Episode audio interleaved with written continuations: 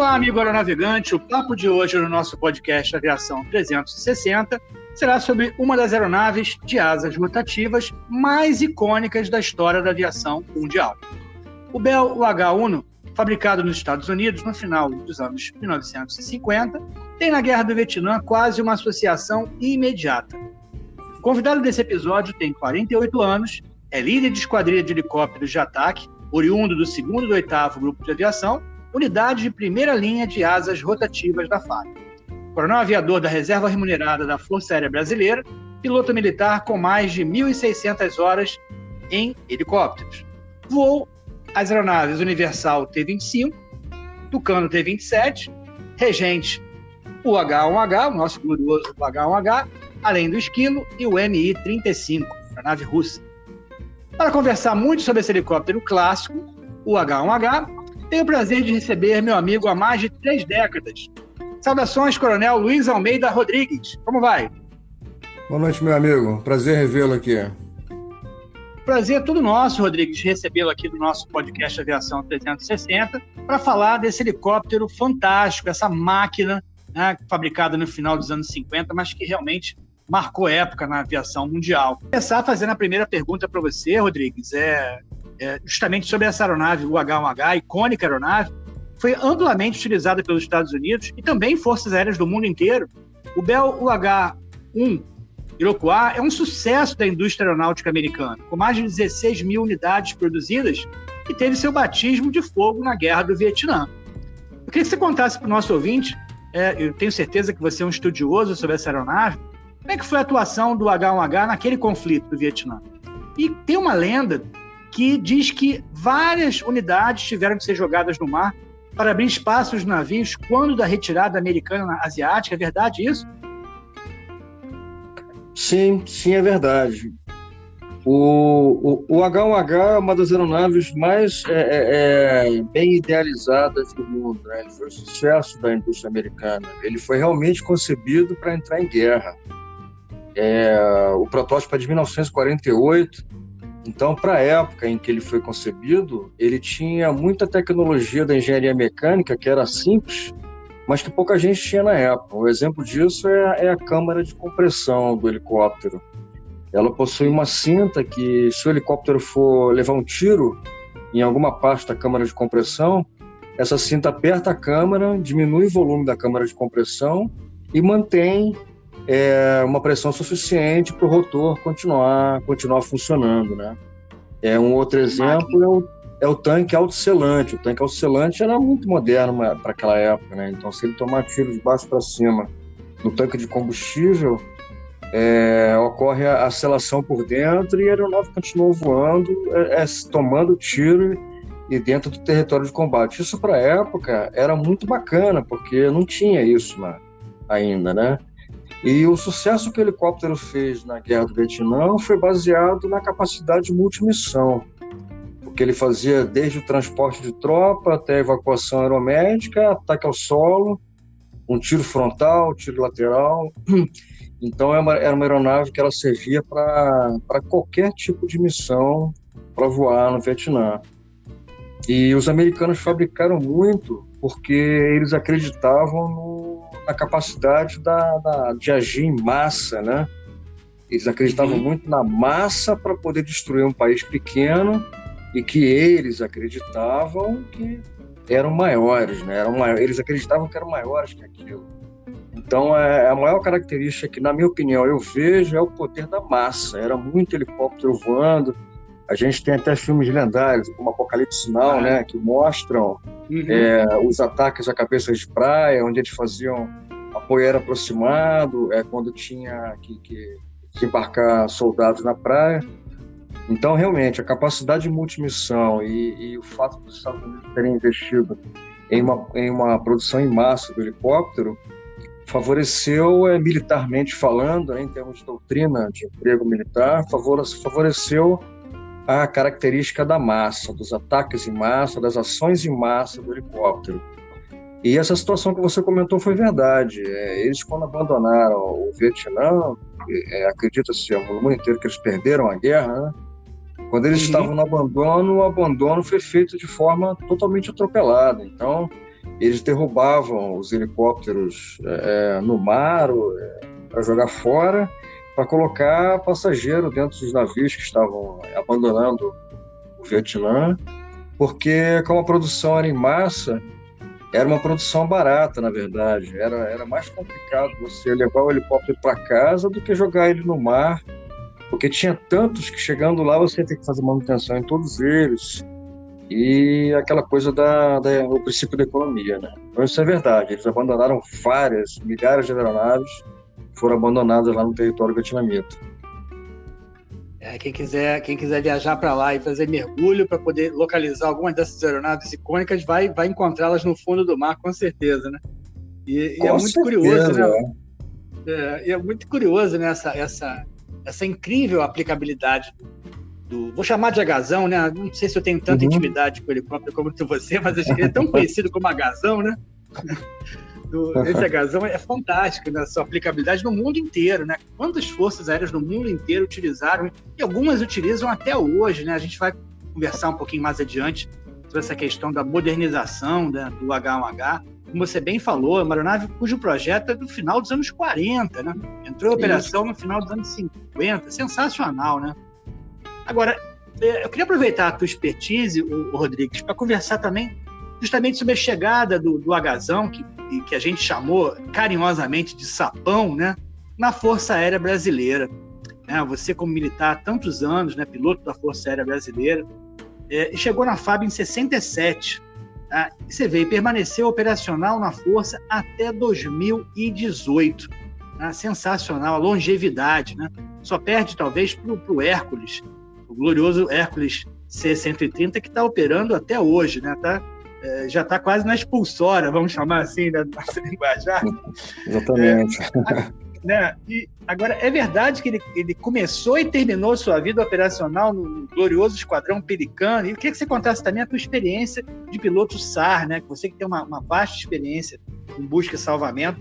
Né, é, o quanto esse avião é, é foi importante na, na, na história né, daquele esquadrão Pelicano. É, por ser uma aeronave altamente estável né, e, e fácil de pilotar, é, as missões da tarefa de busca e salvamento elas são, elas são amplamente é, realizadas por esse tipo de aeronave. Entende? Ele serviu muito ao voo militar, a busca e salvamento militar, porque na época em que ele foi em 67, ele era o que havia de mais moderno e de lá para cá ele serviu tão bem à força que acredito eu que se esqueceram um pouco que ele ia ficar velho e teria que ser substituído. Né? Então é, ele, ele, cumpria tão bem a missão dele, ele cumpria não só as missões de busca e salvamento, né? A gente era é muito interessante a busca e salvamento lá no, nas unidades por onde eu passei. A gente fazia o curso de, do método CAPOF, né? O método CAPOF é o método inglês de içamento, de pessoas uhum. que estão na água, né? de pilotos ejetados, combatentes na água.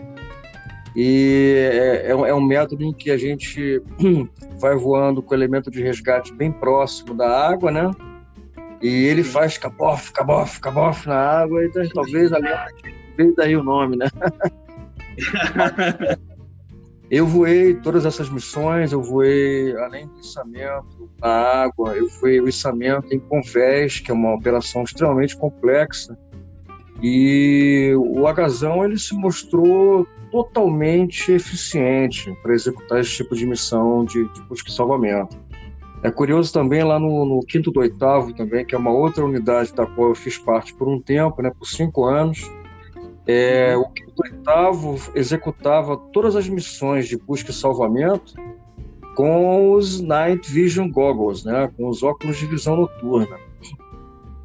Então é uma coisa que, que muito pouca gente no mundo inteiro faz. Nós recebemos uma vez uma visita, uma, uma visita dos estrangeiros da Força Aérea Chilena e gostavam muito de tirar onda com a gente durante as conversas no, no primeiro dia, né? Durante as conversas com o almoço, coisa e tal, me perguntavam. Eles sabiam que eu era oriundo do segundo oitavo, a inteligência funciona, né? E me fizeram é. várias perguntas sobre combate aéreo. E eles voavam naquela época no Iraque. Eles estavam voando lá no Iraque.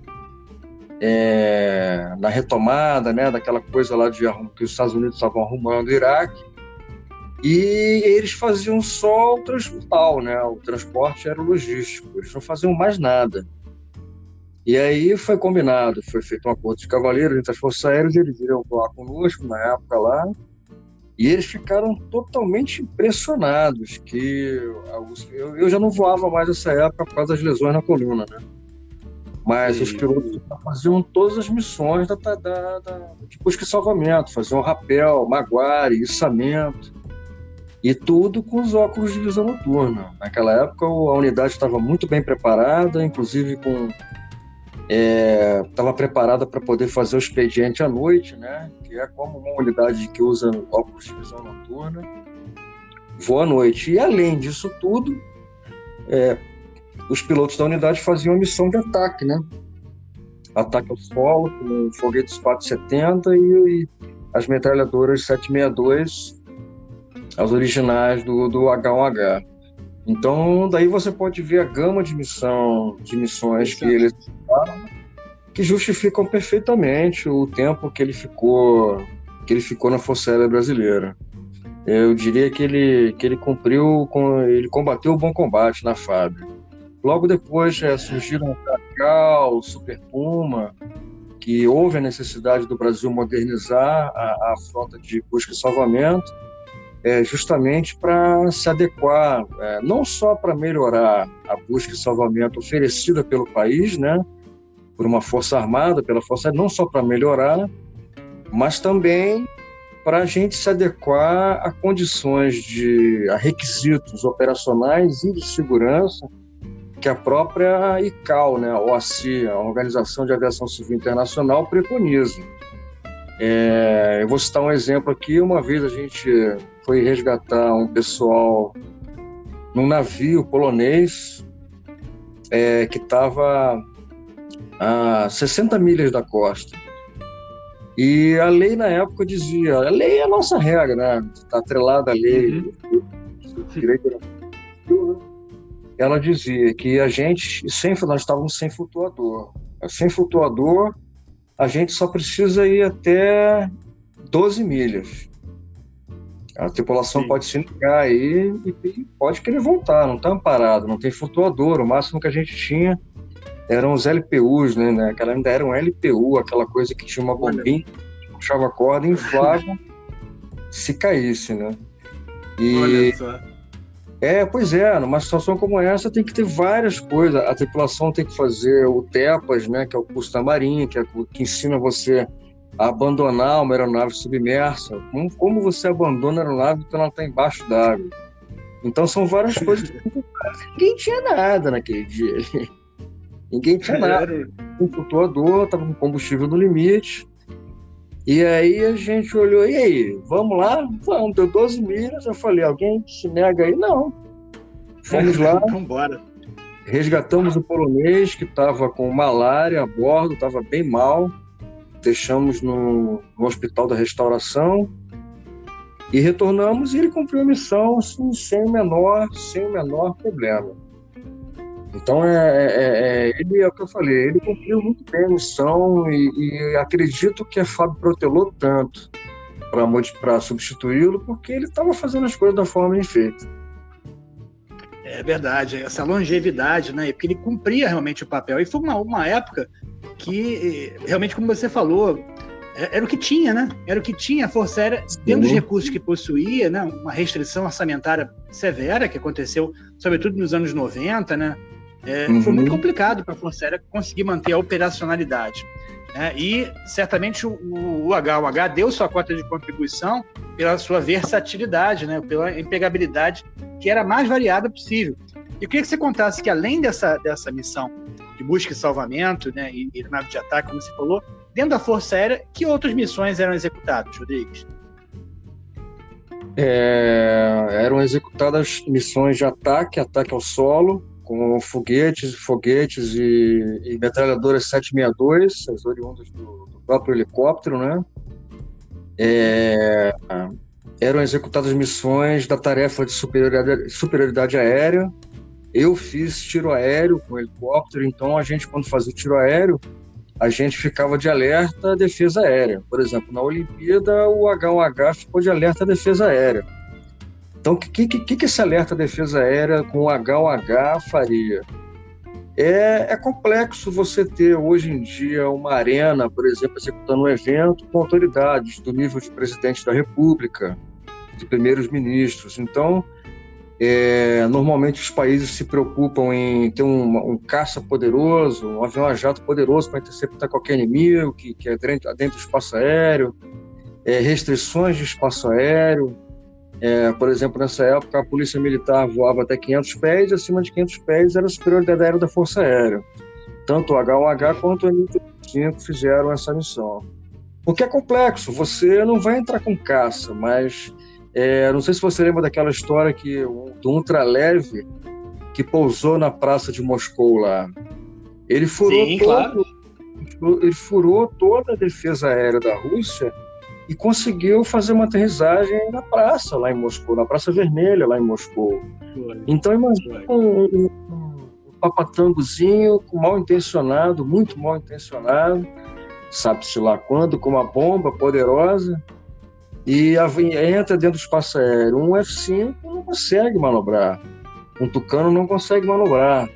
Então, a única aeronave capaz de ter uma aeronave de baixíssima performance como essa, como várias que a gente tem aqui no país, seria um helicóptero, é, previamente armado e com uma tripulação previamente preparada a abatê-lo no ar, que é o tiro aéreo que a gente executa, é, que o pessoal executava constantemente é, é em todas as unidades das, das quais eu fiz parte. É, eu fiz tiro aéreo no Tucano, fiz tiro aéreo no Esquilo e fiz tiro aéreo no H1H. E vou te contar, eu já meti uma média de 75%. Eu tenho aqui o prêmio aqui de melhor. É a melhor média de tiro aéreo da, daquele ano que eu, que eu fiz a minha instrução. Ele consegue atingir, é 762, mas é um 762 que vai derrubar uma aeronave civil de baixa performance, em que as pessoas de repente estão mal intencionadas, porque imagina, Ia ficar muito feio para o país um papatangozinho com uma bomba dentro tumultuar um, um evento com, com, o presidente da República a bordo, né, na Olimpíada. Então ele muito, fez muito isso. complicado. É, fica feio para o país, né? E você com o helicóptero H1H você consegue resolver isso aí. Você não consegue, pode não conseguir resolver outras coisas, né?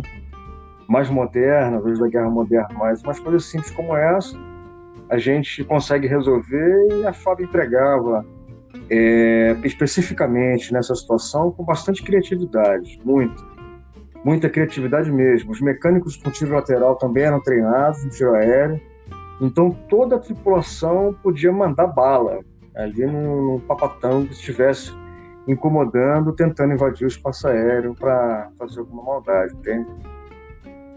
É, meu amigo, você você tocou num ponto em relação à, à polícia, né? E o H1H parece que ele, ele se recusa a se aposentar, porque é, ainda hoje ele é utilizado né, em várias forças auxiliares. Né? A própria uhum. Polícia Militar do Estado do Rio de Janeiro utiliza o Agazão né, e tem um singelo apelido de Caveirão do Ar. Né? É, é, é, verdade que o, sap, o Sapão impõe mesmo esse respeito, né?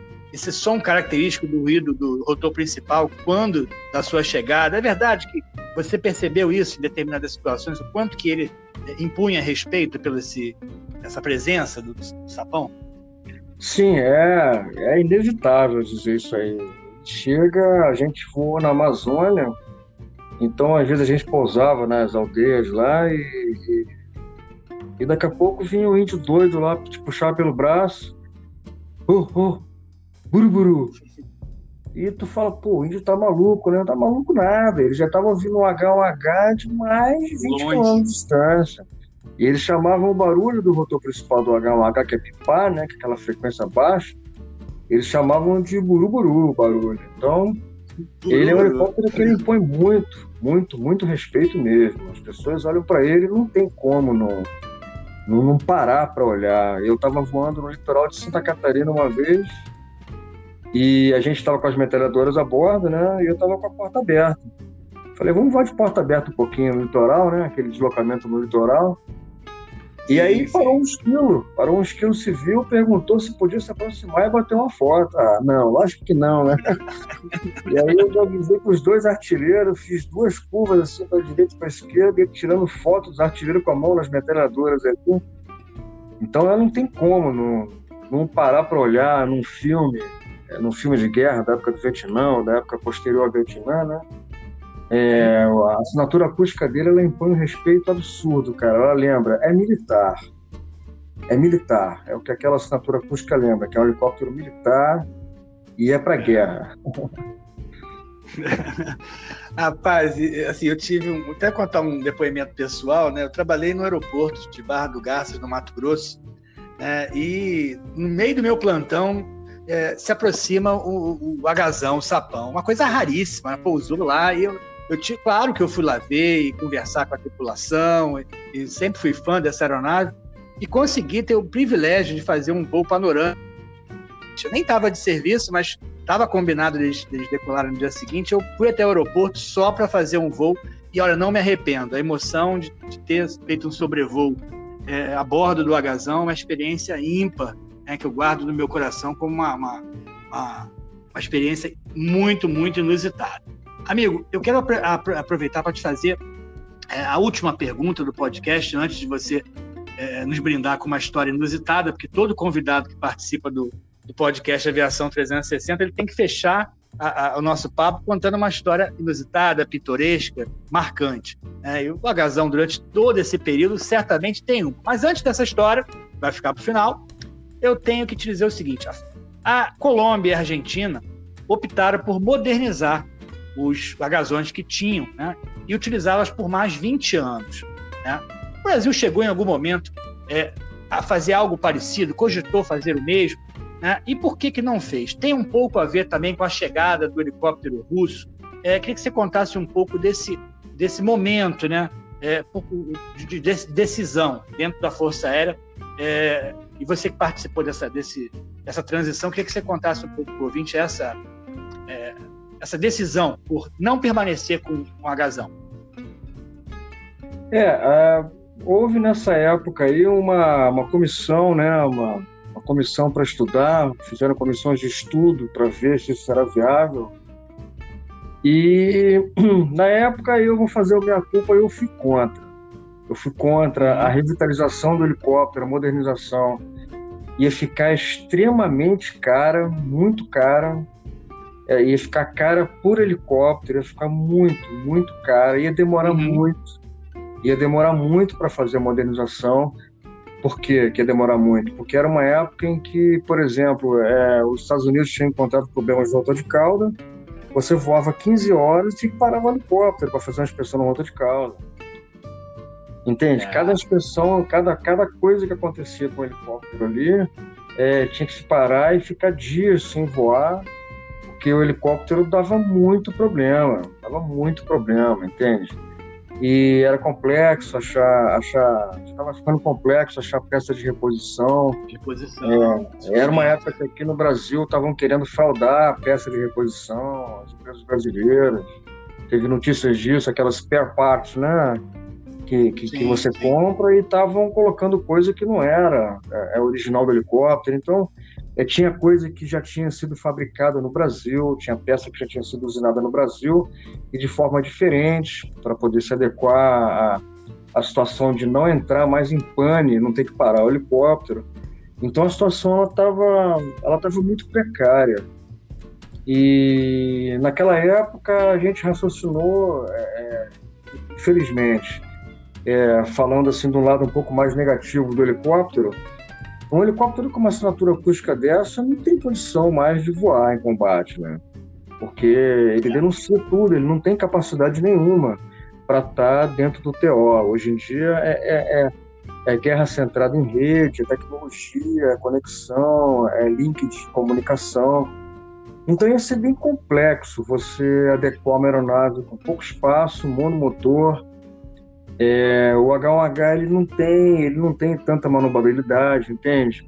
Para entrar em combate. Veja bem, para entrar em combate.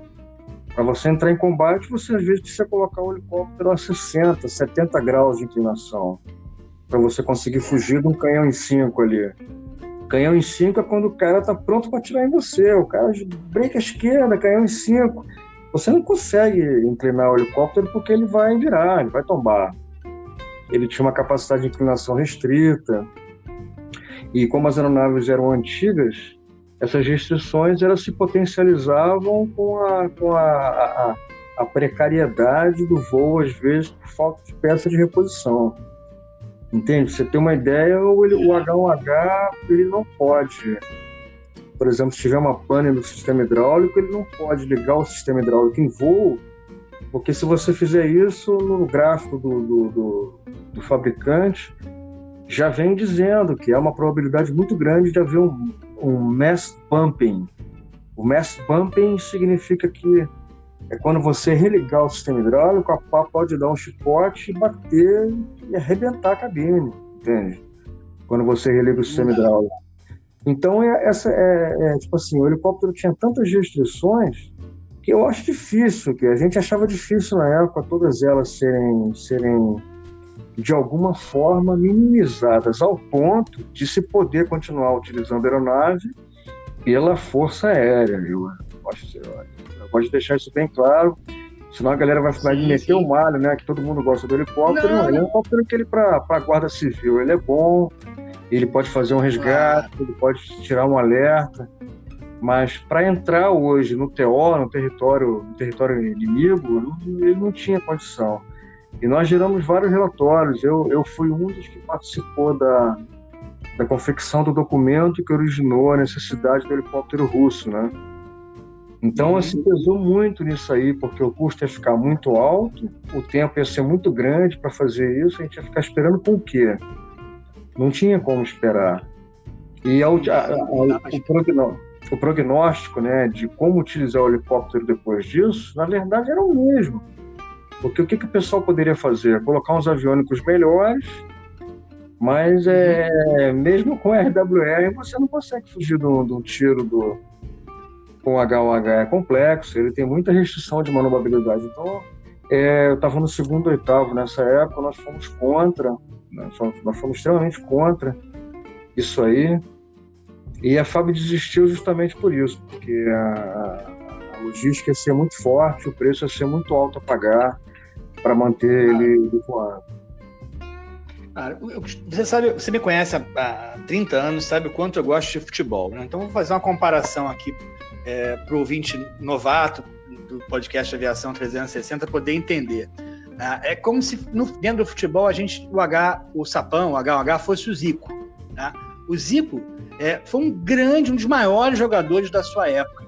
Tá? Porém, se eu pego hoje o Zico né, e coloco a camisa 10 e boto para ele jogar no Flamengo, né, certamente não, ele, ele não vai desempenhar o que ele desempenhou quando foi o camisa 10 na sua época. Então, exatamente o H1H eu vejo dessa maneira. Você concorda comigo?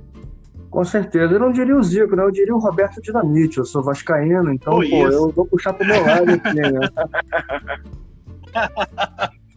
tá certo, não vamos brigar. Eu também não sou flamenguista, mas veio logo o exemplo do Zico, né, que foi o maior jogador que eu vi jogar, né? Enfim. Uhum. Querido, é. a gente está na reta final agora do nosso papo. É até é chato que a gente olha o relógio e vê, nossa, a gente já está falando esse tempo todo, que o papo flui, né? Ainda mais a gente que não conversa há tanto tempo. É, é, o convidado ele fecha o nosso bate-papo com uma saborosa história pitoresca, inusitada. Eu deixo a critério do, do convidado escolher o cardápio ele contar uma historinha para a gente poder fechar em alto astral o nosso papo. Eu duvido que você não tenha uma, pelo menos uma, para contar para gente. Eu tenho uma, eu tenho uma história bem legal do, do Agazão, uma história que rendeu boas risadas para a tripulação. A gente estava se deslocando de Santa Maria para Florianópolis, né? Decolamos bem cedo e chegamos lá em Florianópolis já bem perto do pôr do sol, né? E foi uma, foi uma, uma aproximação muito atrapalhada porque tinha um Robson, um Robson 44, um Robson 22, eu não lembro, é, estacionado no pátio de Florianópolis. E nos mandaram passar por ele e estacionar lá no final, perto do, atrás do mastro da bandeira. Sim. E aí eu tô taxiando, como eu estava em instrução, a velocidade do táxi é a velocidade do homem andando. Né? Quando eu comecei a passar com o helicóptero na velocidade de um, de um homem andando, ao lado daquele Robson 22, que é o tamanho de uma joaninha, o bicho começou a pular e a sorte é que ele estava estaqueado, né? Ele estava preso no então, o instrutor fincou as unhas no banco do helicóptero, desesperado. Rapaz, vamos! Vamos que tu vai derrubar o helicóptero. Eu falei, tô em instrução, tô aí, aceleradinha, né? Com helicóptero, pode ver taxiando. E nós pousamos é, atrás do, do, do por, atrás do mastro da bandeira. Atrás como? É, numa posição em que a tropa queria arriar a bandeira estava do outro lado e nós é, a, a, tropa de um lado, o mastro no meio e nós do outro. E a tropa de frente uhum. para nós, assim uns 25 metros de distância. Eu cortei o motor e a gente, quando depois que corta o motor, tem que ficar esperando um bom tempo as pás do helicóptero pararem, porque por doutrina é, você só pode abandonar o helicóptero depois que o rotor principal para de girar. Sim, e eu estava tendo discussão com um major bem sério, né? Operação de Esquadrão 02. E aí a gente estava aguardando, a, a, a, gente começou a aguardar as pás para pararem de girar e foi no momento, assim, a gente, quando a gente se deu conta, o, o tenente lá, o Solidia, tinha comandado sentido na tropa e o pessoal fez uma continência enquanto arreava a bandeira e na continência ficou todo mundo de frente com a tripulação de frente com HOH. E aí eu virei pro instrutor e falei, pô, velho, que merece esse respeito, né? Olha a continência no final do dia. Aí nós começamos a rir da cabine do helicóptero, disfarçando ali, que tá todo mundo olhando pra gente. E o comandante do esquadrão na porta do hotel de trânsito olhando, tipo, o que, que é isso, né? E aí nós passamos com o capacete nas costas para entrar no hotel de trânsito lá para descansar. O comandante perguntou, o comandante era bem sério, ô Rodrigo, o que, que significou aquilo ali? Eu estava bem cansado e virei para ele e falei, respeito, coronel, respeito, o Agazão merece. ele também não falou mais nada, ficou por isso mesmo. E nós demos dois risadas, é, foi muito legal esse dia. Ah. Foi a primeira navegação que eu fiz com H1H, navegação normal, instrução. Poxa, muito bom, Rodrigues. Olha, só quem teve o prazer de, de voar e você voou tantas horas né, e vivenciou uma história saborosa como essa, realmente o Agazão deixa saudade. Né? A gente mata um pouco dessa saudade conversando sobre ele hoje aqui no podcast Aviação 360. Eu quero te agradecer por esse papo maravilhoso aí sobre essa icônica aeronave e espero rever em outras oportunidades. Tá? Forte abraço, meu amigo. Foi um grande prazer conversar contigo. Foi um prazer revê-lo, meu amigo. O que eu tenho a dizer aos rotores. Oh, aos rotores, um forte abraço. Tudo de bom, meu amigo. Valeu.